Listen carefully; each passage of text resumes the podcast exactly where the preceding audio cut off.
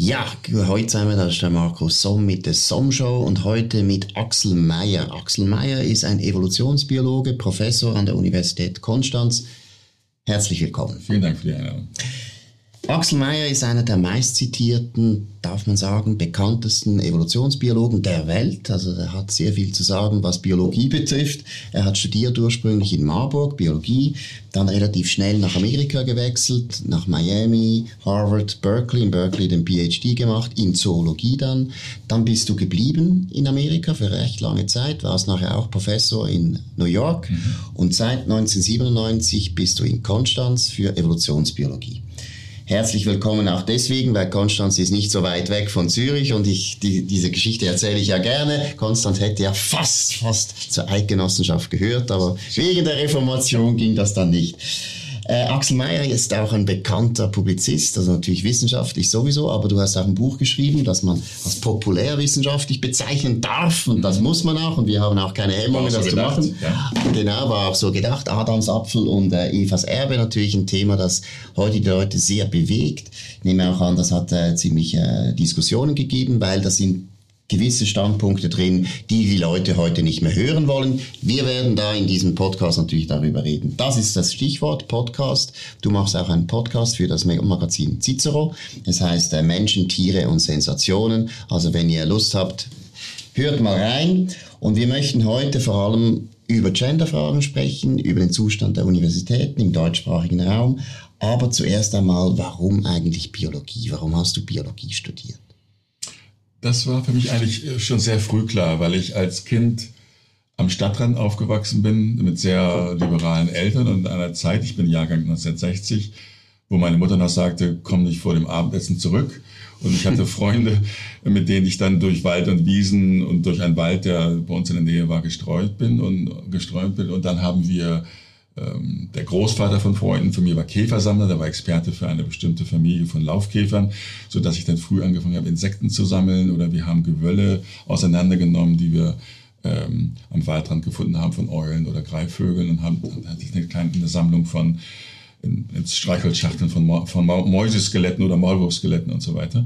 Also ich war immer schon fasziniert äh, von Biologie und hatte dann mit zehn mein erstes Aquarium bekommen die Fische haben dann Babys bekommen, dann habe ich zum nächsten Geburtstag ein Glasaquarium bekommen und das, das, die Anzahl meiner Aquarien äh, wuchs dann exponentiell, sodass ich äh, im Studium in Marburg dann zwei Wände voller Aquarien hatte, bis meine Vermieterin das rausgefunden hat, dass ich so viel Wasser und Strom verbrauche. Ähm, also, dass ich Biologie studieren wollte, oder dass ich an Biologie fasziniert bin, war schon klar. Nicht genau welche, welche Teildisziplin der Biologie, aber äh, mein Master's Degree war zum Beispiel erst in Verhaltensbiologie äh, und dann habe ich mich mehr für Morphologie interessiert und mhm. dann ähm, war ich in meinem Postdoc und im letzten Jahr meiner Doktorarbeit im Biochemiefachbereich in Berkeley, ähm, im Labor von Alan Wilson, wo die mitochondrale Eva entdeckt wurde, wo Svante Pavo war, der jetzt gerade den Nobelpreis gekriegt hat und äh, das war eine sehr spannende Zeit, wo mhm. PCR gerade erfunden wurde. Habe also dort angefangen mit DNA und Genomen zu arbeiten. Was sind die großen Fragen der Biologie? Äh, Im Prinzip sind es noch die gleichen, wobei natürlich wir ganz andere Methoden anwenden als, als Charles Darwin. Es geht darum zu verstehen, wie Anpassungen funktionieren, mhm. dass der, die Organismen sich äh, äh, an verändernde Umweltbedingungen anpassen, mhm. weil der, der, der, der, der, der Name of the Game, die Währung der Evolution ist natürlich Fitness, das heißt, der relative Fortpflanzungserfolg. Mhm. Habe ich mehr Nachfahren als die, mhm. die Nachbarn oder als der Competitor? Mhm. Ähm, das ist, darum, darum geht es in der Evolution und das erreiche ich eben, der, Zufall spielt auch eine große Rolle, je nach Populationsgröße und so weiter, aber es kommt darauf an, dass äh, äh, ich Krankheiten überlebe, dass ich äh, Paarungspartner finde, dass ich, äh, dass ich mich fortpflanze und äh, nicht gefressen werde. Das sind die, das ist der Sinn des Lebens. Und das wusste schon Darwin natürlich in den Grundzügen, aber er kannte mhm. natürlich keine Gene und Genetik. Und das ist eine der großen Innovationen, die ich in meiner Lebenszeit als Evolutionsbiologe in den letzten Jahrzehnten mitgemacht hat, durch die Entwicklung von PCR, dann äh, moderne Sequenziermethoden ähm, und bioinformatische Methoden mit riesigen Datenmengen umzugehen. Also man kann schon sagen, die Biologie, sagen wir vor 50 Jahren, war was ganz anderes als jetzt. Ja, natürlich. Mhm. Also wenn man sich anschauen, mit was für Methoden gearbeitet wurde mhm. oder wie, wie grob gearbeitet wurde und so weiter. Natürlich. Also äh, heute findet das alles in, in, in, Molekularbiologie in kleinsten Gefäßen statt oder sogar Microfluidics mhm. und so weiter. Während äh, zur Zeit von, von Watson und so weiter wurden Kilogramm Kalbsleber mhm. oder, oder Thymus ähm, purifiziert, um irgendein Enzym zu bekommen und so weiter. Äh, das hat sich wahnsinnig viel geändert. Und in welche Richtung geht es jetzt, wenn du jetzt eine Prognose machen müsstest? Was werden wir in 20 Jahren, 30 Jahren können? Wo sind die größten Fortschritte zu erwarten? Also die, wir wissen immer mehr über die Gene mhm. und das gesamte Genom mittlerweile. Also ich habe auch mein Genom sequenzieren lassen in mhm. Amerika. Mhm. Und äh, als Recherche für das Buch haben auch meine Frau und ich unsere, unsere, unseren Speichel zu 23andMe, das ist so eine Genomfirma in Amerika, geschickt, mhm. äh, wo dann bestimmte Tests gemacht werden, um zu, vorherzusagen, äh, welche Wahrscheinlichkeiten hat man für welche Krankheiten oder für mhm. besondere Eigenschaften und so weiter. Also wir werden es auf dieser genetischen Ebene besser kennenlernen, mit all den Pros und Cons. Also mhm. natürlich gibt es das auch schon längst in Amerika, das beschreibe ich auch im Buch. Schon zu meiner Zeit, als in den 80er Jahren in Amerika, ähm, konnte man Samen spenden gegen Geld. Als, als kluger, hochgewachsener, blonder College-Student in einem Ivy League College hat man dafür gar nicht wenig Geld bekommen. Und die Mädchen haben doch viel, viel mehr bekommen für Eispenden. Mhm. Ähm, und die Amerikaner, viel offensichtlicher noch als in Europa vielleicht, vielleicht weniger als in Asien, mhm. äh, versuchen natürlich ihren Kindern die besten Chancen zu geben. Und das heißt eben auch äh, möglicherweise Eispenden von besonders klugen, mhm. athletischen äh, Studentin zu bekommen oder, oder Samen von besonders äh, klugen, hochgewachsenen Studenten und so weiter. Also man kann eigentlich Menschen züchten jetzt.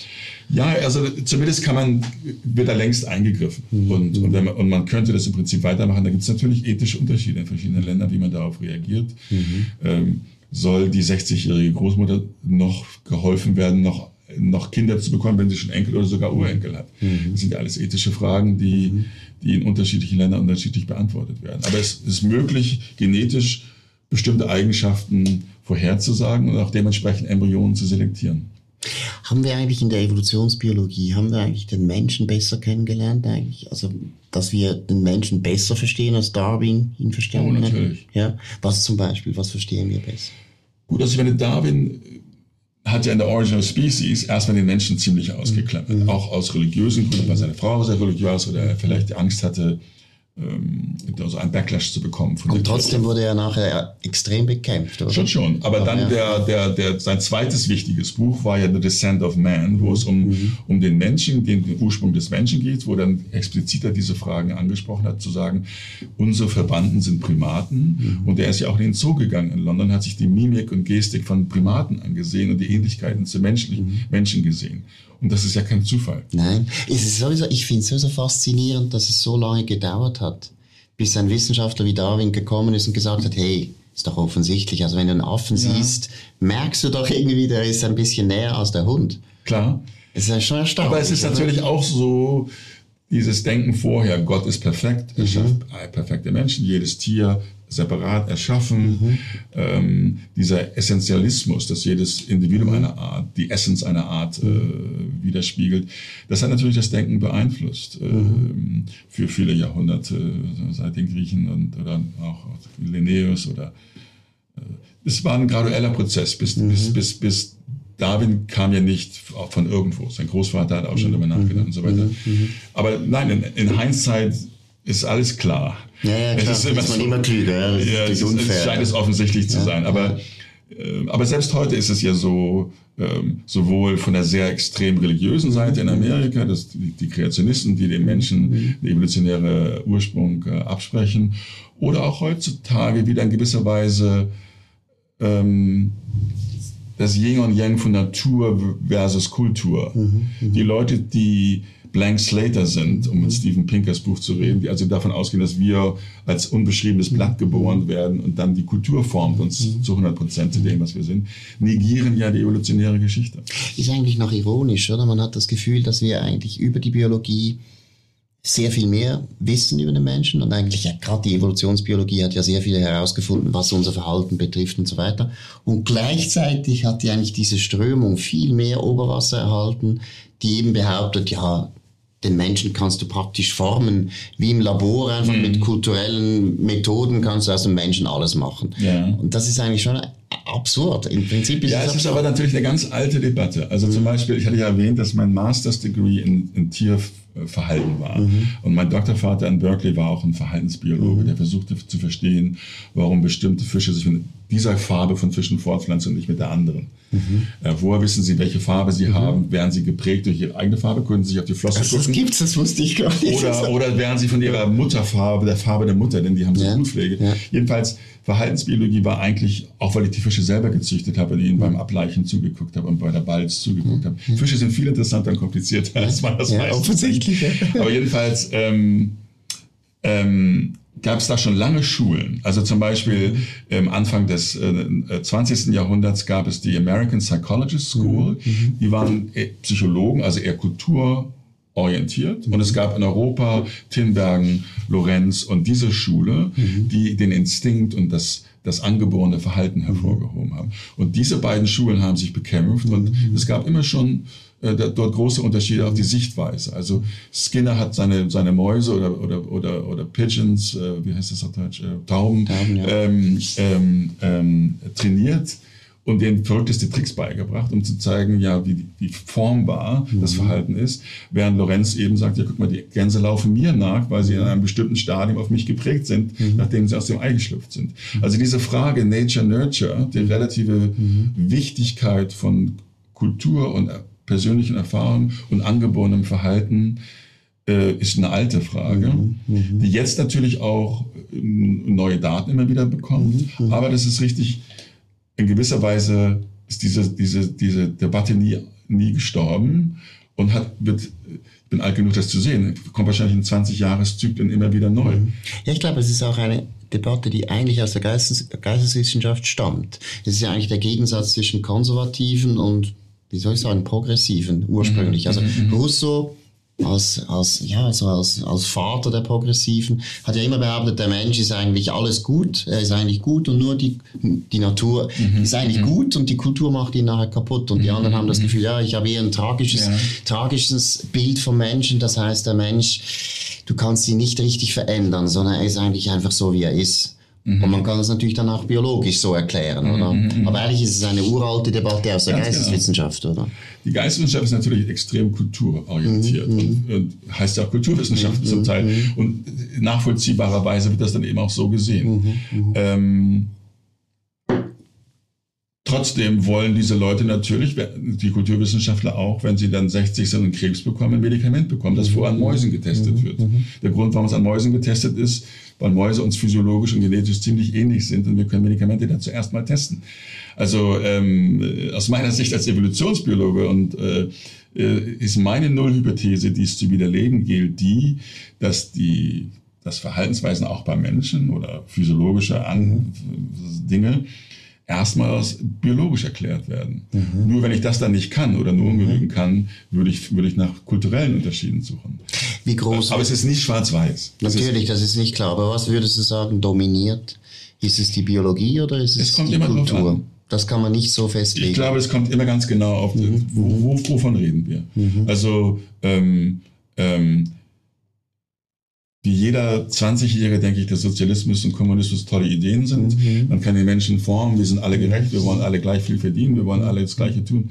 So funktioniert der Mensch aber nicht. Mhm. Der Mensch, Gott sei Dank, mhm. sage ich als Evolutionsbiologe, sind wir nicht alle gleich. Und die Evolution funktioniert gerade aufgrund dieser Ungleichheiten. Wenn wir alle gleich wären, wäre das Substrat für die Evolution, für die Selektion nicht da. Genau. Und diese Ungleichheiten sind was Positives, ja. was Wichtiges und Gutes. Ja. Und ähm, das zu negieren, ist einfach aus meiner Sicht den Kopf in den Sand zu stecken. Ja, man sieht es ja, deswegen gibt es ja auch zwei Geschlechter. Schon das ist ein Vorteil, oder? Dass du gewisse Varianten. Das ist gar nicht so leicht zu erklären, evolutionsbiologisch, aber das ist ja. so. Das ist so, natürlich. Muss ein Vorteil sein, oder? Sonst hätte sich da nicht durchgesetzt. Oder kann man das eigentlich so sagen, dass alles das, was da ist heute, ob das Tiere, Organismen und so weiter oder Menschen sind, kann man sagen, ja, wir sind eigentlich die Sieger. Wir sind die, die offensichtlich mhm. etwas besser konnten als die anderen. Oder ist das zu ja. darwinistisch? Na, es kommt darauf an, wie man Erfolg definiert. Mhm. Also an, an, in, der, in, dem, in der Länge des Existierens würde man sagen, ja, die Bakterien haben gewonnen. Mhm. Die gibt es schon seit Milliarden, Milliarden, genau. Milliarden. Menschen gibt es vielleicht seit, je nachdem, wie man Homo sapiens definiert, mhm. jetzt durch Hybridisierung mit Neandertalern oder Dinosauriern ist es ja nochmal komplizierter geworden, aber vielleicht gibt es uns 200.000 Jahre. Mhm. mhm. Aber wir haben natürlich die Welt verändert und damit mhm. auch die Welt für die Bakterien und so mhm. weiter. Ähm, also es käme darauf an, wie man evolutionären Erfolg definiert. Und, mhm. und ich glaube, da gibt es eben verschiedene Strategien. Mhm. Ähm, die geschlechtliche Fortpflanzung gibt es schon lange. Mhm. Viele hundert Millionen Jahre, vielleicht mhm. sogar über eine Milliarde Jahre. Mhm. Und die ist fast universell, zumindest in, in mhm. Tieren, die aus mehr als einer Zelle bestehen. Bakterien ähm, teilen sich einfach ohne Sex. Sex ist ja eben einfach das geschlechtliche Fortpflanzen, das, das Rekombinieren von Chromosomen, die dann zu neuer genetischer Variation führt. Und das ist auch die, eine der Haupterklärungen dafür, warum es überhaupt Sex und zwei Geschlechter gibt, weil nämlich dort in den Eizellen und den Samenzellen das genetische Material durcheinander gemischt wird und wir genetische Variation in der nächsten Generation herstellen. Warum eigentlich zwei Geschlechter, warum nicht vier? Das sind äh, kluge Fragen. Ähm, es gibt ganz große Ausnahmen zu diesem Thema. Es hat wahrscheinlich damit auch da, hauptsächlich damit zu tun, dass die Wahrscheinlichkeit, ähm, wenn es vier gäbe, mhm. zum Beispiel, und ich bin dann nur kompatibel mit einem der vier, mhm. habe ich meine Chancen, das passende Pendant zu finden, mhm. natürlich reduziert. Mhm. Und das wird dann eine Frage, spieltheoretische Frage oder probabilistische Frage, wie viele gibt es von jeder Sorte, mhm. mhm. wie, wie, dicht ist die Dichte, welchen Radius haben sie in ihrem Leben, den sie laufen, mhm. wie oft treffen sie sich. Mhm. Und es ist einfach so, dass ähm, zwei Geschlechter wohl die beste Lösung für dieses Thema zu, zu sein scheint. Ja, offensichtlich. Ja. ja. Sonst wäre es nicht da. Und wenn, wenn du das als Evolutionsbiologe beurteilen müsstest, Warum ist der Mensch so erfolgreich gewesen? Mal abgesehen davon, ja. dass das schwer zu definieren ist, aber ich glaube, es ist schon offensichtlich, wir sind ein relativ erfolgreiches Absolut. Tier, oder? Natürlich, wir, wir, wir machen Videoaufnahmen. Äh, nicht schlecht, oder? Das genau. machen die Fische noch nicht. Leider, komplett. ähm, ähm, ähm, natürlich sind wir das kulturellste aller Arten, die kulturellste, kulturellste mhm. aller Arten mhm. und wir lernen voneinander. Wir sind mhm. darauf geprägt, mhm. äh, uns zu imitieren. Mhm. Und diese Weitergabe aller Dawkins, die, die Mime weiterzugeben mhm. und diese kulturelle Evolution äh, ist sicherlich ein, ein Haupterfolg dafür. Mhm. mhm. Natürlich haben wir die geistigen Fähigkeiten, die die meisten anderen Tiere nicht haben, ähm, aber eben dieses Imitieren und dieses Weitergeben, das Kulturelle und danach dann, dann natürlich auch Schrift und so weiter, dass diese äh, Dinge äh, formalisiert weitergegeben werden mhm. können. Mhm. Ähm, das ist uns wahrscheinlich nicht in die evolutionäre Wiege gelegt worden, aber wie gesagt, das sind sicherlich Ingredients für den Erfolg des von Homo sapiens. interessant. Das heißt eigentlich, Culture ist dann doch der wichtigste Absolut. Beitrag, oder? Dass wir, dass wir unseren, sagen wir, Primaten, Verwandten überlegen sind. Die waren ja auch schon sehr sozial, mhm. die reden ja irgendwie auch miteinander. Sie haben ja unglaublich viele... Und haben auch Kulturen. Eben, die also haben bestimmte Schimpansengruppen. glaube ich auch, oder? Irgend so etwas Ähnliches. Ja, also ähm, Schimpansengruppen haben zum Beispiel Werkzeuge, die sie sich selber herstellen, mhm. um Ameisen oder Termiten aus, äh, aus Dingen zu holen oder Steinwerkzeuge mhm. und so weiter. Und das scheint innerhalb bestimmter Trupps oder geografischen mhm. äh, Untergruppen weitergegeben zu werden. Also die Evolution der Kultur ist sicherlich auch etwas Graduelles, was mhm. schrittweise mhm. sozusagen da passiert ist, was man an unseren Primatenverwandten ablesen kann. Ähm, ja, also ich glaube, es ist eine Verkettung glücklicher Umstände, mhm. denke ich, die, mhm. die, dazu geführt haben, dass wir hier sitzen. Mhm. Jetzt Evolutionsbiologie ist interessanterweise auch eine, eine, ein Fach geworden, das politisch relevant geworden ist, weil wir haben, und ich möchte jetzt überleiten, so die sogenannten Gender-Diskussion, die ja extrem politisch sehr, sehr wichtig geworden ist. Es gibt Leute, die der Meinung sind, ja eben Geschlechter gibt's in dem Sinne gar nicht. Gender gibt's nicht. Das muss man unterscheiden, Sex und Gender. Das, das wirst du jetzt nachher noch erklären. Aber wie erklärst du dir das, dass so eine Frage so politisch geworden ist? Man kann ja irgendwie noch nachvollziehen, dass die Arbeiterbewegung der Meinung war, irgendwie, da gibt's Arme und Reiche und das ist nicht fair und wir mhm. wollen auch einen Teil. Ich kann das nachvollziehen. Mhm, die ganze Geschlechterpolitik kann ich nachvollziehen, wenn es darum geht, ja, Frauen werden offensichtlich diskriminiert, wenn sie einen Vertrag nicht unterschreiben dürfen, ist ja logisch. Aber dass man dann irgendwie so weit geht, dass man nachher sagt, hey, es gibt gar kein Geschlecht mehr, es, wir sind alle, wir können selber entscheiden, was mhm. wir sind. Wie erklärst du dir das eigentlich?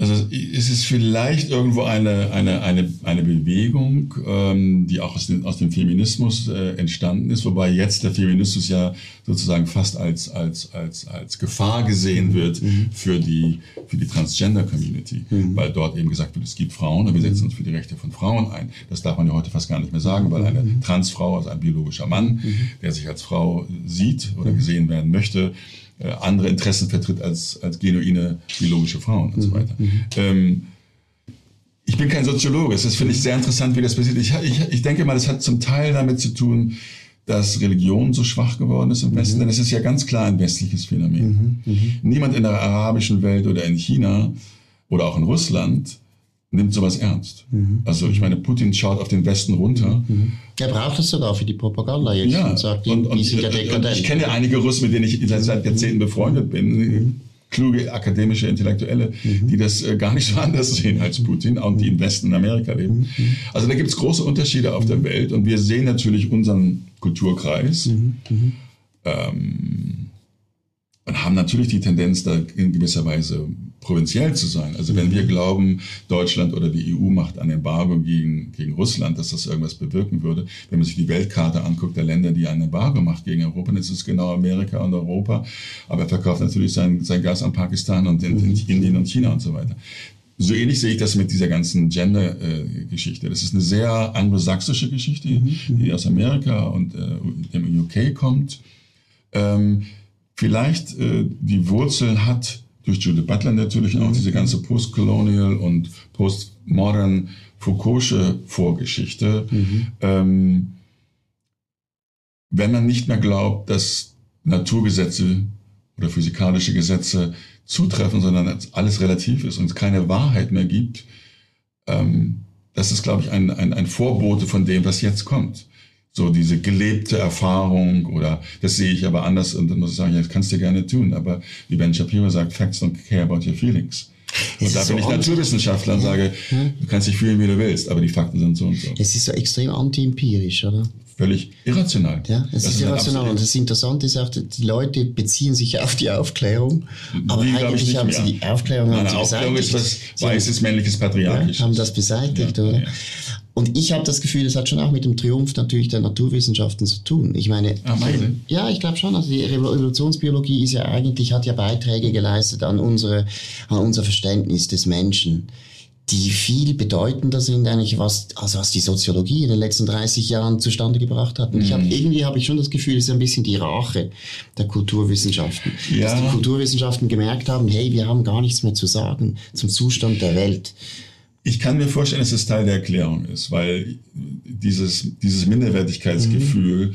über die Präzision, über die äh, Repeatability von mhm. Studies, die in, in, der Physik oder Naturwissenschaft mhm. generell mhm. da ist, das kann ich schon sehen, dass das möglicherweise Teil der Erklärung ist. Und ich glaube, Sie haben eben im Prinzip Ihre eigene, Ihre eigene Expertise zuerst abgeschafft. Die eigene Expertise war ja, ein, der Kulturwissenschaftler muss einfach die Kultur kennen. Das heißt, Goethe lesen, Goethe lesen und über Goethe reden. Mhm. Und das haben sie ja dann mit 68 eigentlich abgeschafft, den ganzen Kanon in Frage gestellt, war alles nur noch doof und so weiter. Da haben Schriftsteller für gleich gut gehalten wie Shakespeare, die sicher nicht so gut waren. Aber wenn man diese ganze kulturelle Überlieferung eigentlich für nicht mehr sehr relevant hält, dann muss man sagen, Herr, als Kulturwissenschaftler, was habe ich dann noch zu tun?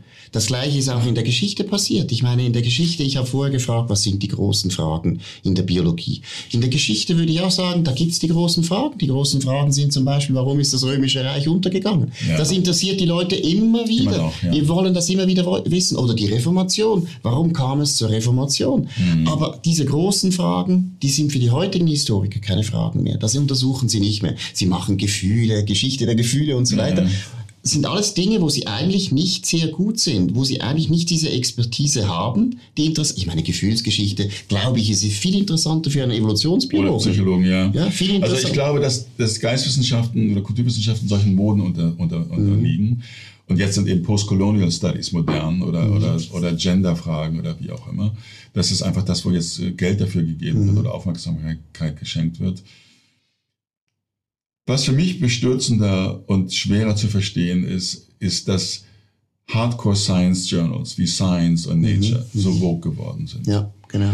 Dass ähm, dort aktivistisch gehandelt wird und die Welt besser gemacht werden soll. Ich habe nichts dagegen gegen Aktivisten, aber die sollen dann Greta Thunberg sein, aber die sollen sich nicht als, als Editor von Nature ausgeben. Da wird es aus meiner Sicht dann schwierig, was ist die Aufgabe von wissenschaftlichen mhm. Journalen, wissenschaftliche Fakten herauszufinden und zu publizieren, oder ist es vermeintliche systemischen Rassismus zu bekämpfen. Mhm. Ähm, dafür gibt es aus meiner Sicht andere Mittel oder andere, andere Stellen, die da vielleicht berufener sind als ein Wissenschaftsjournal. Aber es ist eben so weit gekommen, innerhalb von kürzester Zeit. Das ist für mich das Überraschende, dass ich bin kein Soziologe, ich kann nicht erklären, was da passiert ist. Mhm. Aber ich weiß noch ganz genau, wie ich 2018 zum allerersten Mal das Wort Vogue gehört habe. Mhm. Da war ich im Sabbatical in Harvard. Es gibt in Amerika diese Sendung, die ich auch immer noch sehr witzig finde, Saturday Night Live. Mhm. Und da wurde dabei so ein Skit, mhm. ähm, wo dann über Vogue-Hosen, wo man keinen Schlitz mehr hatte, man wusste nicht, wo vorne hinten sich, man weiß nicht, ob sie für Männer oder Frauen gemacht sind und so weiter, wo ich zum ersten Mal das Wort gehört habe, wo ich gar nicht wusste, was das ist. Mhm. Also seit 2018 zumindest an meinem Erfahrungshorizont bis jetzt 2022 ist das Wort und die ganze Ideologie und, und, der ganze Kult, würde ja. ich das nennen, ja. die ganze Ersatzreligion, ja. so wichtig geworden, dass sie jedes Ministerium, ähm, jede Forschungsförderung, ähm, jede Akademie, warum werden wir mit Gendersternchen mhm. angeschrieben, wenn es genau mhm. 25 Mitglieder in einer Akademie gibt und mhm. keiner davon fühlt sich transgender? Mhm. Da wird niemand exkludiert. Mhm. Ähm, aber das ist, das ist so, das sind so die Sachen, die mich äh, die, über die ich mich wundere, die ich, mhm. äh, mhm. das ist nicht mein Arbeitsgebiet, mhm. die ich nur als Konsument, als. Zeitungsleser äh, mitbekomme, wo ich denke, ja, was ist denn da eigentlich passiert? Wie konnte das so schnell passieren? Ging wahnsinnig schnell. Ja, ja, ja. Und dann auch natürlich George Floyd, Black Lives Matter. Äh, ich glaube auch, vielleicht die ganze Corona-Ausnahmesituation ist Teil der Erklärung. Ich bin nicht sicher, äh, wie sich das am besten erklären lässt. Aber es ist, es ist schon erstaunlich und äh, erschreckend irgendwo, wie schnell und unhinterfragt, zumindest öffentlich, ich meine, ich, ich kenne genügend Leute, die da, Kollegen, die darüber die Augen rollen, aber nicht in der Öffentlichkeit, mhm. ähm, weil sie sich nicht trauen. Also ich meine, das ist ja überhaupt das Phänomen, dass, dass nämlich eine radikale Minderheit es schafft, dass die Mehrheit, die, meist, die meisten Leute können nichts damit anfangen, ja. mit diesen Sternchen und mit dieser ganzen Gendersprache und so weiter eine ganze Mehrheit einfach drangsalieren kann. Und es ist nur, also es ist, ich meine, ich war früher ein sehr Linker und ich kenne das aus den linken Zusammenhängen. Mhm. Das ist natürlich immer der, der am radikalsten ist, hat immer die stärkste Position gehabt. Und es wirkt ein bisschen so jetzt, dass einfach die radikalsten Minderheiten, die setzen sich durch, weil die Mehrheit traut sich nicht mehr und lässt sich sehr leicht einschüchtern. Die sozialen Medien spielen sicherlich eine Rolle. Mhm. Und ich glaube auch, die Medien die zumindest in Deutschland sehr, oder auch in Amerika mittlerweile sehr grün-rot äh, sind. Und deren Erfahrungswelt besteht natürlich nur aus ihren Freunden. Journalisten schreiben für Journalisten und mhm. wohnen in ihrer Blase in ihrem Kiez in Berlin oder Hamburg. Mhm lesen Twitter und glauben, was sie auf Twitter lesen, mhm. sei die Realität. Mhm. Jeder Handwerker, mit dem ich rede, hat sowas, von sowas noch nie gehört mhm. mhm. oder sagt, was ist denn eigentlich hier los? Spinnen die alle? Absolut. Und das sind die normalen Leute, die Absolut. Steuern zahlen. Absolut. Und nicht ja. die Genderbeauftragten, die ja, ja. von den Steuern der Arbeiter leben. Es ist auch unerträglich elitär. Ich meine, kein Handwerker ist doch imstande, sich mit diesen neuesten Sprachregelungen die ganze Zeit äh, auseinanderzusetzen. Also man, selbst wir, ich meine, ich arbeite mit Sprache, mhm. damit ich da überhaupt up to date bleibe, was ich da alles neu irgendwie aussprechen muss und wie und so weiter. Das geht gar nicht. Also es ist sowas von elitär auch. Es ist eine moderne Form von Klassenkampf, die sehr raffiniert ist, wenn man sagt, ich, wir sind die Guten, wir sind die Linken hat nichts mit Klassenkampf zu tun, aber natürlich ist es Klassenkampf im Prinzip. Ja, oder Identitätskampf. Also es, die, die, die, Klasse, die Arbeiter sind ja längst von den Linken vergessen worden. Naja. Die SPD setzt sich ja nicht für die Arbeiter mehr ein, sondern, sondern, für die für die woke Minorität, die am lautesten schreit in, mhm. in Berlin-Kreuzberg. Mhm. Ähm, wenn äh, Greta Thunbergs den Handwerker empfehlen, mit Lastenfahrrädern ihren Dienst zu verdienen, lachen die natürlich nur. Insbesondere auf dem Land. Ich wohne in der Provinz, in Konstanz. Ja. Äh, man braucht da ein Auto. Ja. Es ist nicht so, es ist nicht so wie in Berlin oder München oder, oder Hamburg. Aber das ist eben diese, diese Blase der Leute, die die Realität oder die, die andere Welt gar nicht wahrnehmen oder überhaupt nicht wertschätzen äh, weil sie sie nicht erfahren hat, nicht. Das ist eine große äh, ja, Intoleranz mhm. und, und in, äh, Ignoranz, dass mhm. diese Leute, die sich vermeintlich besonders gut und tolerant wähnen, jede andere Denkweise oder Lebensstil anders sehen. Also zum Beispiel, ich habe überhaupt nichts dagegen, dass Mütter ermutigt, ermutigt werden, ihre Kinder in den Kindergarten mhm. zu bringen. Mhm. Aber warum ist die Mutter, die das Kind zu Hause erzieht, per se da mhm. deshalb schlechter? Mhm. mhm. Absolut. Live and let live. Also Absolut. Sag mal, jetzt in New York ist es jetzt so, dass wenn du Formulare ausfüllst, du kannst irgendwie 35 verschiedene Geschlechter kannst du nennen und ankreuzen. Das ist bei jeder, jeder Konferenz, wo ich mich anmelde, mittlerweile auch so. Eben, aus evolutionsbiologischer Sicht, wie muss man das beurteilen? Gibt es unendlich viele Geschlechter oder nicht? Oder? Nein, es gibt genau zwei. Es gibt einfach zwei, oder? Genau. Und es gibt Mann und Frau. Genau. Und gibt es aber Leute, die, wo man sagen muss, ja, die sind zwischendurch? Oder? Genau, also wie gesagt, es ist wichtig, dass wir zwischen Geschlecht oder mhm. Sex im Englischen mhm. und äh, Gender unterscheiden. Das Geschlecht ist das biologische, genau. oder? Genau. Und da gibt es einfach zwei. Genau, aus diesen Gründen, die ich erwähnt habe, dass es zum gegenseitigen Vorteil ist, von Männchen und Weibchen sich miteinander fortzupflanzen, um genetische Variationen herzustellen und so weiter. Mhm. Ähm, da gibt es dann die, die, größten Variationen darum, also in dem Sinne, dass äh, bei einigen Arten kümmern sich beide Geschlechter um den Aufwuchs, äh, bei, bei, den Säugetieren eben hauptsächlich durch die Gestation, die, das Weibliche und so weiter.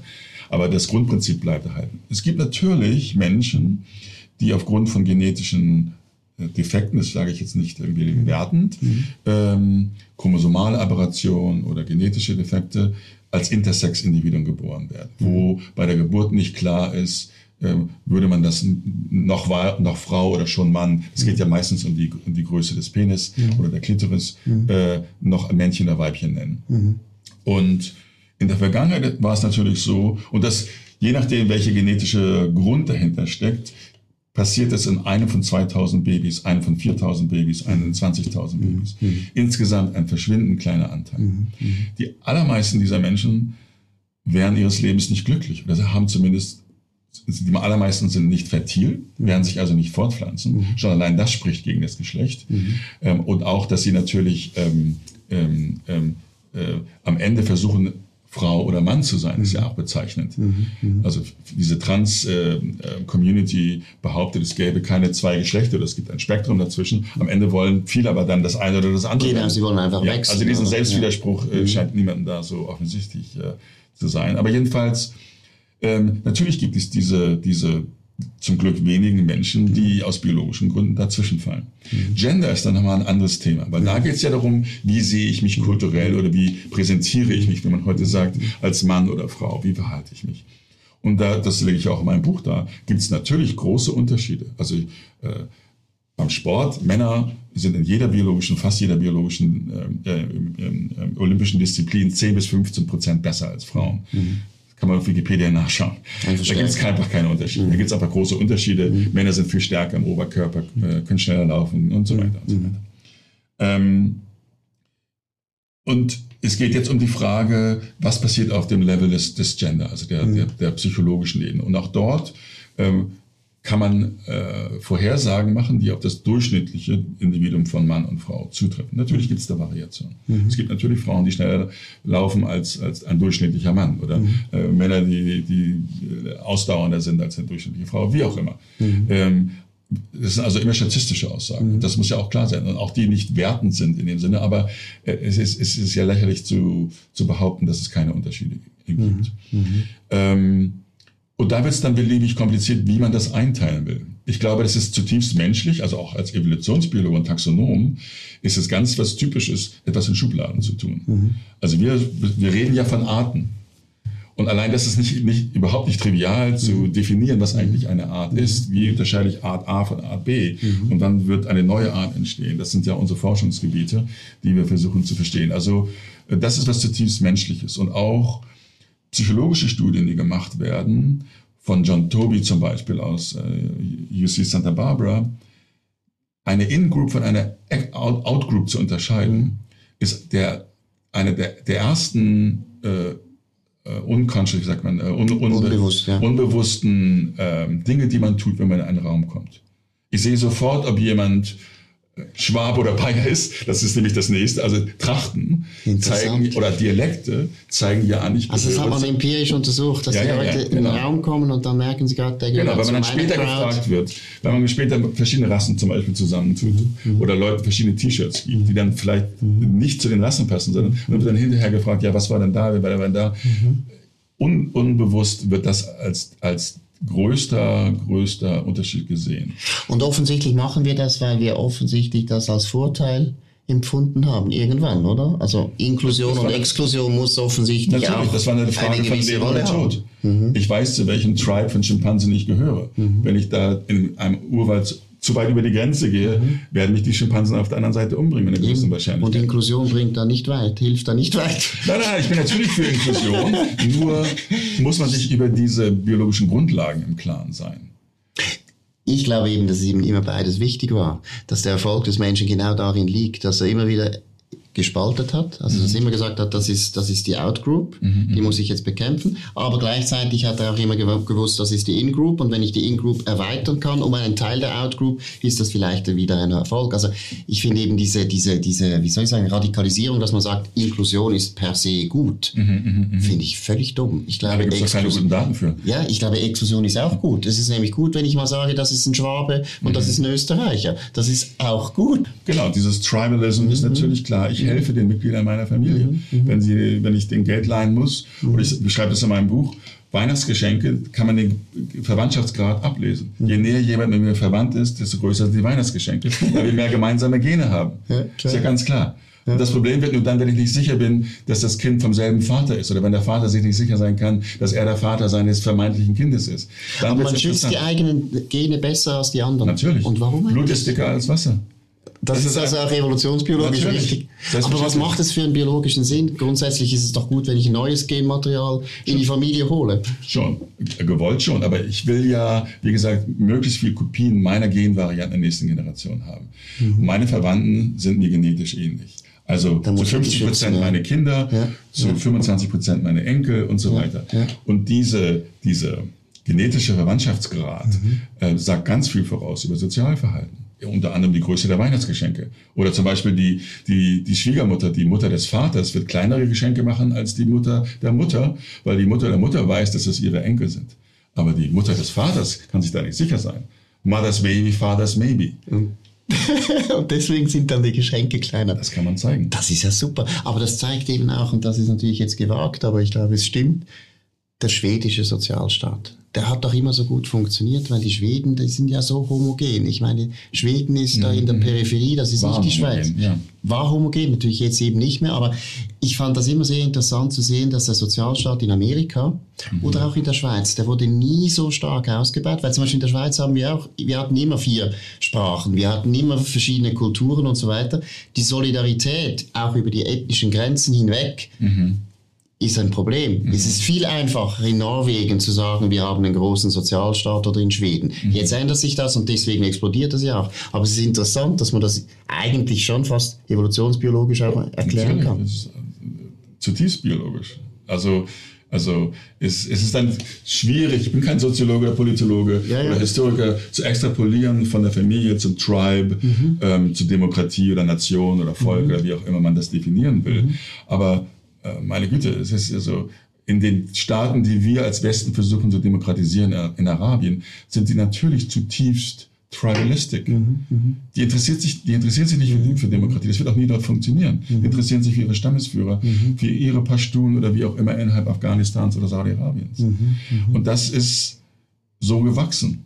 Genauso wie der Umstand, dass ähm, polygam zu sein in, in diesen Gesellschaften. Also wenn es um die Frage geht, was ist eigentlich das natürliche, Mhm. die, die, die natürliche Situation zwischen Männern und Frauen in Homo sapiens, Mhm. ist es monogam zu sein oder polygam zu sein? Sehr wahrscheinlich eher polygam. Weil wenn man, wenn man das über, über viele Populationen äh, hinweg sich anschaut, ist die Mehrzahl der, der Gesellschaften polygam. Entweder seriell ähm, ähm, oder gleichzeitig dann offiziell durch äh, Religion sanktioniert und so weiter. Und das ist auch evolutionär ganz einfach zu erklären. Die Erfolg in fast jeder Art ist die Varianz im Fortpflanzungserfolg bei den Männchen viel höher als bei den Weibchen. Mit anderen Worten, es gibt Genghis Khans, die Hunderttausende von Babys produziert haben. Millionen, ja. Genau. Und es gibt Incels, heißt das, glaube ich, modern, die sich nicht fortpflanzen. Und das ist natürlich auch in China ein Riesenproblem mit der Ein-Kind-Politik, wo auch noch Männer gefördert wurden. Das ist ein riesiges Thema. Wo kriegen die ihre, ihre, ihre äh, weiblichen Fortpflanzungspartner? Aber warum gibt es dann überhaupt Monogamie? Warum hat sich das überhaupt entwickelt? Wo ist der Vorteil von Monogamie? Aus evolutionsbiologischer Sicht? Aus evolutionsbiologischer Sicht bin ich mir nicht so sicher. Wie gesagt, das ist ein guten Grund. Nein, ich könnte, ich könnte ja. viele Argumente finden für polygames Verhalten. Und Männer sind ja auch ja. weniger, weitaus promiskuitiver, weniger, weniger treu. Mhm. Das, ist, das ist evolutionsbiologisch ganz einfach zu erklären, weil die Weibchen produzieren größere Gameten. Eier, gerade Vögeleier, mhm. kosten viel mehr energetisch herzustellen. Oder auch bei Säugetieren, die dann auszubrüten, kostet viel mehr Energie. Also sie müssen als selektiver sein. Müssen sie, genau, selektiver mhm. sein. Und suchen nach genetischer Qualität der Männchen. Mhm. Wie gut singen sie, wie bunt sind sie, wie mhm. groß ist das Territorium. Territorium. Mhm. Und bei der Größe des Territoriums bedeutet das eben auch, ich als Singvogel, ist ja interessant, die Männchen sind bunt bei allen Singvögeln, die Weibchen sind braun, grün, mhm. nicht hübsch. Die Weibchen suchen sich die hübschesten Männchen aus. Mhm. Weil die die rote Farbe dieser Vögel ist ein Signal, wie gut können sie Futter suchen. Und sie singen, um zu signalisieren, das ist mein Territorium, andere Männchen bleibt weg und Weibchen kommt her. Und wenn sie gut singen können, sie, dann heißt das Territorium ist auch größer? Wenn das Territorium größer ist, kann es für, aus Sicht des Weibchens gut sein, Weibchen Nummer zwei oder drei zu sein. Ja. Es gibt so ein Modell, das nennt sich Polygamy Threshold Model, mhm. wo wenn das, äh, das Territorium, das das Männchen monopolisieren kann, wo mhm. nach Würmern gesucht wird oder Insekten, mhm kann es von Vorteil sein, für das Weibchen Weibchen Nummer zwei zu sein oder Nummer drei zu sein. Aber das ist natürlich auch bei den Menschen so. Also das genau. Harem, das Harem das hat auch Vorteile. Also Absolut. Nebenfrau zu sein eines Königs genau. ist viel besser als erste Frau eines, genau eines Losers zu sein. Natürlich, das ja, ist genau ja. mein Punkt. Und das sind natürlich äh, äh, Dinge, die evolutionären Sinn machen. Mhm. Die Erklärung, die ich äh, für Monogamie gehört mhm. habe, mhm. ähm, habe ich äh, ähm, äh, von Charles Murray gehört, dem amerikanischen mhm. Soziologen. Ähm, der einfach ge gezeigt hat, historisch die Gesellschaften, die monogam gelebt haben, ähm, waren wissenschaftlich und, und wirtschaftlich erfolgreich. Stimmt, stimmt. Ja. Aber es sind eben die westlichen christlichen Gesellschaften. Ja, und das Interessante, es gibt ein ganz, ich kenne jetzt ein Auto nicht mehr, aber ich muss ihn dir nachher noch schnell nennen, weil das ist so interessant, ein interessantes Buch, The Weirdest People of the World. Und dann sagt er eigentlich, das sind die Westler. Mhm. Und dann zeigt er, dass zum Beispiel Monogamie wurde nirgendwo so radikal ausgestaltet wie im Westen. Und zwar, das ging ja so weit, dass wir schon die Cousinen nicht mehr heiraten dürfen. Mhm. Also wir sind Vielleicht aus genetischen Gründen. Natürlich, aber ich meine, das ist in anderen Kulturen war das nie ein Problem. Ja, und, und dass das Christentum hat das geschafft im Westen, dass es praktisch die Monogamie als absolut einzige Lebensform festgeschrieben hat auf eine Art und Weise wie sonst nirgendwo. Mhm. Und der zeigt dann, warum das vorteilhafter war und so weiter. Das ist hochinteressant. Mhm, mh, mh. Jetzt möchte ich zum Schluss noch ein bisschen über den Zustand der Universitäten reden. Wie ist der Zustand? Man hört da immer so schlimme Geschichten. Ich bin, also ich meine, ich bin ja auch immer wieder an Universitäten und es hat sich krass verändert. Wir haben Vogue mhm. vorher erwähnt. Wie würdest du sie heute beurteilen? Würdest du heute, sagen wir jetzt, du wärst jetzt doch 30, würdest du wieder eine akademische Karriere einschlagen oder nicht? Also in meiner Ontogenese äh, waren die klügsten Leute, die ich getroffen habe an den Universitäten. Mhm. Ähm, das hat sich, glaube ich, geändert in dem Sinne, dass, also es war verpönt für eine Biotechnologiefirma zu arbeiten. Das mhm. war, mhm. das war nicht der bevorzugte Weg. Mhm. Und auch in diesem Milieu zu leben, in, in, in, in Berkeley oder in Cambridge oder in mhm. Oxford, äh, mhm. Städten, wo man einfach im Durchschnitt sehr kluge Leute, gebildete Leute trifft, das ist natürlich ein attraktiver Lebensstil. Mhm. Ähm, es ist schwer, das so zu pauschalieren. Also ich glaube, dass, dass vieles sich geändert hat in Bezug auf Noteninflation, mhm, mhm, dass den, der Generation Z spätestens vielleicht schon vorher gesagt wird, alle sind, äh, äh, alle sind überdurchschnittlich. Ist das so? Ist das Geht ja nicht statistisch. Ja, nicht, ja. Gibt, es, dann gibt es die Hälfte sind überdurchschnittlich, andere sind unterdurchschnittlich. äh, und wenn jedem Kind gesagt wird, du machst bei einem Sportwettbewerb oder bei irgendeinem akademischen Wettbewerb mit und jeder kriegt eine Urkunde, dann stimmt was nicht. Ja, und äh, dieses Leistungsprinzip ist äh, und die ehrliche Benotung ist längst, äh, ist längst weg. Das ist in Amerika so, auch in Harvard. Ähm, eine A, A minus ist, wird schon als, als eine ganz schlimme Note gesehen. Niemand kriegt mehr ein C oder ein D. Äh, es wird also längst nicht mehr an der Kurve ähm, ähm, ähm, benotet. Wobei natürlich auch in Harvard ist vielleicht der, der, der durchschnittliche Stand äh, klüger, aber auch dort gibt es natürlich eine Normalverteilung um, den, um diesen Durchschnitt. Aber das wird nicht mehr gemacht. Ich meine, ich muss ja auch 60 oder 70.000 Dollar im Jahr zahlen, da mhm. studieren zu können. Dann erwarten meine Eltern, dass ich auch ein A kriege. Mhm. mhm. Aber das ist natürlich mittlerweile in Deutschland auch so. Mhm. Also ähm, ähm, ähm, ähm, es gibt fast nichts äh, mehr eine zwei. Es gibt nur noch Einsen, was ja lächerlich ist. Ähm, also der Einzelschüler, das ist gar nichts Spezielles. Nein, auch der Abiturdurchschnitt ist ja so gut geworden, ja, ja. es ist völlig bedeutungslos geworden. Also mhm. fast mhm. bedeutungslos geworden ist. Und es ist natürlich auch mittlerweile so, dass Mädchen viel, viel besser sind in den Schulen. Mhm. Längst sind die Jungs die Gelackmeierten. Mhm. Also äh, in der Psychologie 95 Prozent der Studenten, die anfangen, das ist ein Numerus Clausus Fach, äh, sind Frauen. Nur 5 Prozent sind Männer. Das kann nicht gut sein für die mhm. Psychologie. Mhm. Mhm. Denn die meisten Selbstmörder sind Männer. Mhm. Also die, zwei Drittel bringen sich noch um. zwei Drittel der Selbst äh, Leute, die sich umbringen, sind Männer. Und, mhm. und, und äh, 70 Prozent der Heimatlosen sind Männer. 95 Prozent der Leute, die im Gefängnis sind, sind Männer. Männer haben Probleme. Mhm. Aber sie werden nie als Opfer dargestellt. Das sind immer die Frauen. Mhm. Also, aber das ist nochmal ein anderes Thema. Aber die Universitäten, ähm, das ist eine Sache, die ein Problem ist. Mhm. Und die, äh, die Kollegen spielen bei diesen bösen Spielen mit, weil sie weiterhin Studenten haben wollen. Mhm. Sie wissen selber, dass es natürlich äh, lächerlich ist, jedem eine Eins zu geben, aber niemand will sich rechtfertigen müssen, warum man jemand eine Zwei oder sogar eine Drei gibt und so weiter. Aber es ist eigentlich schon tragisch, weil du hast es vorher erwähnt das waren kluge Leute an der Universität. Und mhm. das Leistungsprinzip ist ja absolut notwendig, um überhaupt diese Leute auszuwählen. Ja aber das ist ja auch umstritten. Ja, genau, aber das macht ja gar keinen Spaß mehr. Also der, der Witz einer akademischen Karriere war ja eigentlich auch, ich bin jener, der gute Leistung bringt. Ich bin besser als die anderen. Mhm. Oder? Das macht ja dann Spaß. Und wenn man das ja gar nicht mehr leben kann, Nein, heutzutage ist ja so diese Work-Life-Balance, mhm. dieses, dieses, dieses Buzzword kannte ich gar nicht. Also als Doktoranden waren wir jeden Abend nach dem Abendessen im Labor. Jeden mhm. Abend. Mhm. Und wir waren vielleicht einen halben Tag am Wochenende nicht dort, wo das wir Wäsche gewaschen haben. Das war ganz normal. Ja, das macht ja Freude. Ja, ja, schon. Ja. Und wir haben ja auch geglaubt, wir verändern die Welt und wir, wir haben es ja auch Spaß gemacht, haben es ja nicht so gefühlt, als ob das, als ob das, als ob das Arbeit wäre, sondern das war unsere, unsere Berufung, Wissenschaftler mhm. zu sein. Und da hat sich natürlich viel geändert. Das, dass die Studenten jetzt so diese Generation äh, von jungen Menschen diese Work-Life-Balance sehr wichtig findet, ähm, die dann rechtfertigen wollen, wir brauchen nur vier Wochen, äh, vier Tage in der Woche zu arbeiten und so weiter und so weiter. Ähm, das ist ja alles vielleicht nett, aber unrealistisch, wenn die Chinesen weiterhin sieben Tage die Woche haben das Ende des Westens ist vorprogrammiert, wenn wir so weitermachen, ist ja vollkommen klar. Mhm. Äh, also wir können, äh, genau wie mit dem Sozialstaat, mhm. äh, das muss irgendwo sich rechnen. Mhm. Und da bin ich äh, einigermaßen kulturpessimistisch. Ich bin froh, äh, dass ich zu dem Zeitpunkt gelebt habe, wo ich gelebt habe und, und, und, und in meiner kleinen Welt meinen, meinen Beitrag dazu leisten konnte, die Welt ein bisschen besser zu verstehen und ein kleines bisschen mehr Wahrheit zu generieren und in dem Mosaik des Wissens ein kleines Mosaiksteinchen dazu beitragen konnte. Ähm, aber deshalb ist Wissenschaft für mich auch kein, kein, kein 9-to-5-Job, sondern man muss das wirklich wollen und dafür auch alles geben wollen. Und äh, weil ich mir natürlich wünschen würde, dass alle, alle Wissenschaftler darauf brennen würden, etwas bisschen besser zu verstehen. Aber das hat wirklich so zugenommen. Du hast keine Leute mehr, die am Wochenende ins Labor kommen und arbeiten. Nein, ich bin, wollen. also sagen wir so, ich bin, ich meine, ich, ich, ich habe das ja so auch für, man versucht das ja auch vorzulegen ja, und so weiter und versucht die Leute zu inspirieren. Aber mittlerweile bin ich alt genug zu wissen, dass ich das Pferd zum Tränke führen kann, aber nicht zum Trinken bringen kann. ja. Ich bin, ich sage meinen Leuten, ich kann nur versuchen, dir intellektuell oder apparativ die beste Voraussetzung zu schaffen, die ich schaffen kann. Danach musst du selber trinken oder musst du selber arbeiten oder selber wollen.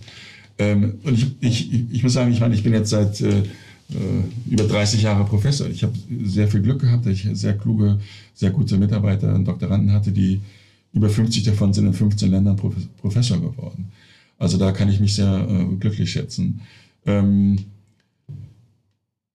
gleichzeitig bin ich natürlich auch nie zufrieden. Mhm. Wenn ich immer wenn ich, wenn ich sedentary wäre und zufrieden, dann würde ich nicht mehr so hart arbeiten oder würde nicht mehr so ehrgeizig sein. Dann wärst du auch gar nie so weit gekommen. Natürlich, natürlich, natürlich. Also äh, jeder in den Limits, die man intellektuell hat. Äh, also äh, wie gesagt, ich glaube, äh, ich habe nicht in Berkeley studiert wegen meiner schönen blauen Augen, sondern ich, ich musste dafür arbeiten. Mhm, mh. Und, und, und ähm, finde das auch gerechtfertigt. Mhm, mh. ähm, was wichtig ist, dass Gesellschaften sozial durchlässig sind, dass es auch äh, Studenten oder Schülern möglich ist, eine wissenschaftliche Karriere zu machen oder an den besten Universitäten zu studieren, auch wenn ihnen das finanziell oder sozial nicht in die Wiege gelegen ist. Und sie nicht meterweise Bücher hatten in den Haushalten, in denen sie aufgewachsen sind. Ja, deswegen finde ich das so widersinnig, dass Leute, die sich als progressiv bezeichnen oder links, dass die jetzt das Leistungsprinzip völlig in Frage stellen, weil das Leistungsprinzip ist eigentlich etwas vom demokratischsten, Absolut. was es überhaupt gibt.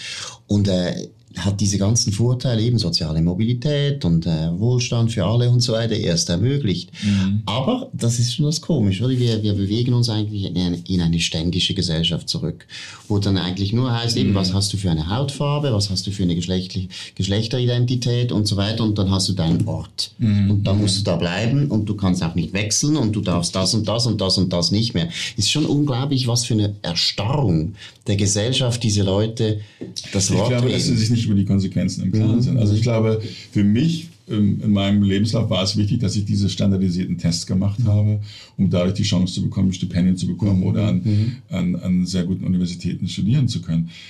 Und habe auch immer SAT-Tests oder diese Tests, die es in Amerika gibt, die ja Jahrzehnte bestehen und äh, wo keine Racial Biases mehr drin sind, mhm. als Chance gesehen, für Kinder, die unter schlechten Umständen, äh, widrigen Umständen aufwachsen. Wobei jeder Psychologe weiß, dass es gut ist, in einer intakten Familie mhm. aufzuwachsen. Mhm. Und jedenfalls, ähm, ich glaube, die Konsequenzen sind diesen Leuten nicht klar. Mhm. Also ich glaube, weil, weil, weil sie vielleicht selber diesen Leistungstest nicht bestanden hätten. Ich weiß nicht, warum das so, so ist. Was, was für mich das Traurige und Erschütternde ist, dass die, ähm, die Eliten, die es noch gibt, in Forschungsförderung oder mhm. Akademien oder politisch dieses Spiel mitmachen. Dass sie nicht sehen, was die langfristigen oder mittelfristigen Konsequenzen ähm, der Aufgabe des Leistungsprinzips äh, sind. Das ich glaube eben, das, das hat schon damit zu tun, dass die meisten Kinder, die am College sind, stammen ja aus der oberen Mittelschicht in Amerika und du hast es vorher erwähnt, die Beträge sind ja so horrend, das können sich ja nur noch solche Leute leisten. Eigentlich sind es alles privilegierte Leute, die, mhm. die da in Harvard oder in das Berkeley sitzen. Action. Genau. Es wird ja versucht, ich meine, Harvard versucht ja möglichst viel braune und schwarze Menschen mhm. zuzulassen mhm. und so mhm. weiter. Aber selbst dieses, diese, diese, diese Mechanismen, die es seit den 70er Jahren gibt, werden ja jetzt wieder in Frage gestellt. Mhm. mhm. Aus Gründen, wo ich denke, ja, warum denn jetzt eigentlich? Das war doch eigentlich ein Versuch, eine, eine soziale Mobilität zu unterstützen, mhm. die eigentlich nur im Interesse jedem, von jedem sein könnte. Absolut. Aber ich, ich habe das Gefühl, der Grund ist eben, dass die, dass die eigentlich gar keine Competition wollten und die Affirmative Action ist eigentlich etwas Angenehmes und dann sagst du einfach, wir machen Quoten und dann ist das Thema mal erledigt. Und dann bist du aber auch selber nicht unter Druck. Du bist nämlich dann selber einfach jemand, der einfach diesen Platz hat an der Universität und du musst mhm. auch nicht mehr kämpfen. Also ich meine, ich habe mir das paar Mal überlegt, wenn ich jetzt einfach eine Stelle bekommen hätte, nur weil ich Schweizer und weiß bin, ja, da hätte ich doch nie das Gefühl gehabt, hey, ich kann selbstbewusst sein, ich habe was geleistet. Ich glaub, kann man sich einrichten. ja, vielleicht schon, aber man wird nicht glücklich. Ich bin, man also ich kann weiß sich nicht genau. einrichten. Nein, nein, nein, nein, man kann also, sich einrichten, aber glücklich? Nein, also ich bin natürlich nicht für Quoten, weil das in, in meiner Generation jetzt dazu führt, dass meine männlichen Mitarbeiter benachteiligt sind. Ja, ist ja ganz klar. Ja. Äh, und, und, und es ist natürlich auch irgendwo ein Generationsunterschied. Äh, also die sehen das vielleicht mit Verzögerung. Mhm. Ähm, aber natürlich wissen sie auch, also zum Beispiel, wenn sich meine Leute in Amerika auf Professuren bewerben, müssen sie ein sogenanntes DEI-Statement schreiben, mhm. wo sie beschreiben, wie gut sie für die Diversität, Inclusion und, und Equity sind. Es ist ein Gesinnungstest. Es ist McCarthy. Das ist grauenhaft. Es ist McCarthy. Es ist vollkommen. Ist heilige Inquisition. Genau. Das ist es eigentlich. Und das ist gegen Diversität, zumindest Meinungsdiversität. Absolut. Also, Absolut. das ist eine, eine Sache, wo ich mir nicht sicher bin, ob sich das jemand überlegt hat, ähm, dass diese Homogenität politischer Art, die dort erzeugt wird, äh, in irgendeiner Form gewollt sein kann weil die Konsequenzen werden, aus meiner Sicht, können eigentlich nur negativ sein. Ja, und sie sind gefährlich, oder? Weil du hast, am Schluss hast du immer Ressentiments. Du hast zum Beispiel eben, du hast vorher die Männer erwähnt. Ich glaube, eine ganze Generation von jungen Männern hat eigentlich zurzeit sehr schlechte Berufsaussichten. Mhm. Und zwar einfach deswegen qua Geschlecht, weil sie einfach ja. das falsche Geschlecht haben. Das kann nicht gut gehen. Das sind alles Leute, die Ressentiments entwickeln und die irgendwann ja, oder drogenabhängig werden, Opioid-Epidemic ja. äh, in Amerika, sie sich umbringen. Mhm. Mhm. Äh, nein, nein, nein. Also äh, es gibt gerade ein neues Buch, Buch von Rees, äh, das, wo es um die Boys geht. Mhm. Das, äh, ich habe gerade gestern oder vorgestern zwei Podcast-Interviews mit ihm gehört. Ich glaube, der ist am Brookings Institute als, mhm. als Fellow. Jedenfalls, ähm, nein, das ist ganz klar, dass Männer benachteiligt sind im Moment. Ganz klar. Also, äh, und, und, und äh, das kann man als Triumph des Feminismus sehen. Und das, mhm. das ist aus meiner Sicht eben auch das Traurige, dass der Mann als Feind gesehen wird mhm. und nicht als Partner. Mhm. Wenn man einmal mal den Perspektivenwechsel zu machen, wenn Männer so argumentieren und agieren würden wie mhm. diese Frauen, wären sie natürlich äh, misogynistisch und, und, und bösartige äh, Menschen, aber Frauen glauben, das Recht zu haben, Männer auf diese Art und Weise zu benachteiligen. Und das ist allein dieser Mindset äh, habe ich Schwierigkeiten. Mit. Ganz ein schlimmes Modell. Und ich glaube, wenn man es ein bisschen mit unserer Geschichte, also der europäischen Geschichte anschaut, dann muss man doch sagen, zum Beispiel in der Schweiz. Die Katholiken waren früher eine diskriminierte Minderheit in der Schweiz, also 40 Prozent der Bevölkerung, aber sie waren diskriminiert. Es wurde nie ein Katholik zum Beispiel in der Schweiz Generalstabschef. In dem, Im Bundesrat mussten die Protestanten immer die Mehrheit haben. Das ging gar nicht, dass die Katholiken je die Mehrheit gehabt hätten. Heute ist das kein Thema mehr, die konfessionellen Unterschiede spielen keine Rolle mehr. Die wurden völlig emanzipiert. Hat man das gemacht mit Quoten? Hat man gesagt, mhm. ja, die Katholiken müssen wir besonders jetzt mit Affirmative Action und so weiter fördern? Nein, das haben wir nie so gemacht. Hat man nachher, als die Katholiken dann erfolgreich waren, dank des Leistungsprinzips, hat man dann gesagt, die Protestanten sind böse Menschen und die müssen wir jetzt aktiv benachteiligen? Nein, das hat man auch nicht mhm. gemacht. Und ich glaube, das ist ganz gefährlich, wenn man es gibt ja immer privilegierte Oberschichten und so weiter, aber wenn man die nachher auf diese Art bekämpft, wie heute jetzt die Männer, dann hinterlässt das, das, das führt zu Krieg. Also ich mhm. übertreibe jetzt ein bisschen, aber es führt zu Krieg. Ich, ich das glaube, ist ganz das gefährlich. Wichtige ist, dass eine Gesellschaft durchlässig ist, mhm, auch zu dieser mhm. Oberschicht genau. aufsteigen zu können. Und die Oberschicht darf dann aber auch oben bleiben, wenn sie gut ist. Absolut. Aber sie darf nicht einfach künstlich heruntergedrückt ja. werden. Und das ist ganz, Nein, ganz Das ist ja auch die Debatte in Deutschland um, um Erbschaftssteuer und all diese mhm. Geschichten, wo ich bin ja wahrscheinlich durch meine 20 Jahre in Amerika sehr kapitalistisch. Ich, ich, also Kapitalismus ist nicht perfekt, aber besser als die Alternative. Absolut. Also mein, die Familie meines Vaters kommt, hatte Verwandte in der DDR. Wir sind jeden Sommer in die DDR gefahren. Mhm. Ich weiß, wie Mangelwirtschaft aussieht. Ich meine, diese Leute haben sich mhm. über Bananen und, und, Apfelsinen gefreut. Mhm. Ja, gut, also wenn man das wieder will, gerne. Aber ich kann euch sagen, ja, wir freuen uns auf den kalten Winter. Ja, liebe ist doch, auch, genau. ist doch auch schön. Naja, wir haben uns auch einen Ofen angeschafft für Putin. Wir nennen unseren Putin-Ofen. Ähm, nein, nein, es ist ja alles absurd. Ich glaube, wie gesagt, ich bin, ich bin sympathetic für die Idee von Sozialismus und Kommunismus. Mhm. War ich auch mit 20. Ja, ja. Aber danach, du weißt ja, wie es ist, mit, mit 30 fragst du dann, wie viel Gehirn hast du nicht, wie viel Herz hast du, ja. weil es einfach nicht funktioniert. Absolut. Und eben das, würde ich unterstellen, hat das auch mit menschlicher Natur zu tun. Mhm. Der Mensch, nach der Währungsreform in Deutschland hatten alle gleich viel Geld, aber nur für eine Woche. Danach gab es wieder Reiche und Arme äh, Leute sind einfach besser mit Geld oder, oder weniger gut mit Geld. Ja, der eine spielt gut Tennis und oder der wie auch immer. Ja, genau. Das ist genau. einfach so. Und das, diese Unterschiede, die die Menschheit vorangebracht mhm. haben, mhm. jetzt nicht Roger Federer nur, aber, mhm. aber natürlich auch die Isaac Newtons oder mhm. ähm, die Einsteins oder die, die Leibniz und so weiter, wenn es die nicht gäbe, hätten wir nicht all die, die Erfindungen und wissenschaftlichen Fortschritte. Absolut. Und jetzt können wir noch ein bisschen sexistisch werden zum Schluss. Ich meine, die meisten Erfindungen wurden von Männern gemacht. Aus welchen Gründen auch immer. Ja, das, kann, das, das hat sicherlich nichts mit Intellekt zu tun. Nein, gar nicht. Nein, sondern hat eher mit der Neigung zu tun oder mit. Genau, Neigung ist ganz wichtig. Mit Sinnproblemen. Also Männer haben wahrscheinlich größere Sinnprobleme als Frauen, würde ich jetzt unterstellen, weil. Hm, habe ich noch nicht drüber nachgedacht. Ja, evolutionsbiologisch ist doch Fortpflanzung ist schon wichtig für die Menschen. Und der Beitrag ja. der Männer ist doch relativ relativ kurz. Und bei den Frauen ist was dran. Du meinst ja bei der Vorpflanzung, oder? Ja, nein, nicht bei der Vorpflanzung, aber bei der ganzen Betreuung des Kindes und so weiter. Ich habe immer den Eindruck gehabt, dass für Frauen ist schon nur ein Kind hier zu haben, ist so, so eine Sinnstiftung, so, die uns Männern eigentlich abgeht.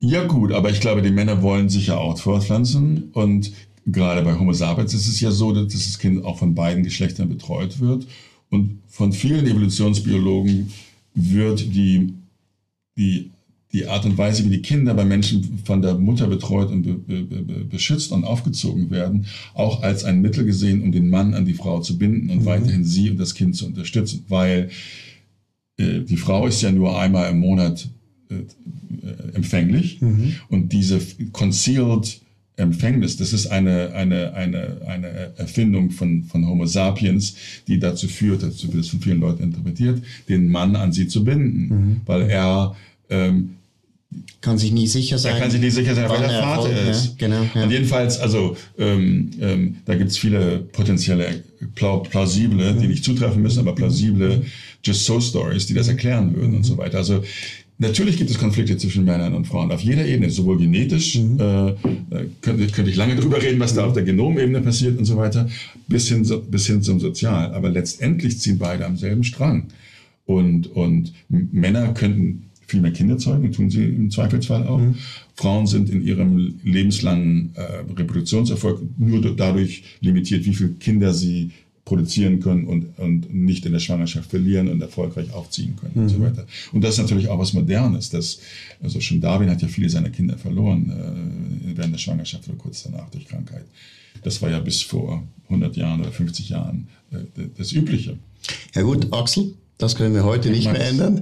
Habe mich sehr gefreut für das interessante Gespräch. Vielen Dank. Ja. Und euch sehr viel Dank für die Aufmerksamkeit. Das war die SOM Show. Bis zum nächsten Mal. Vielen Dank.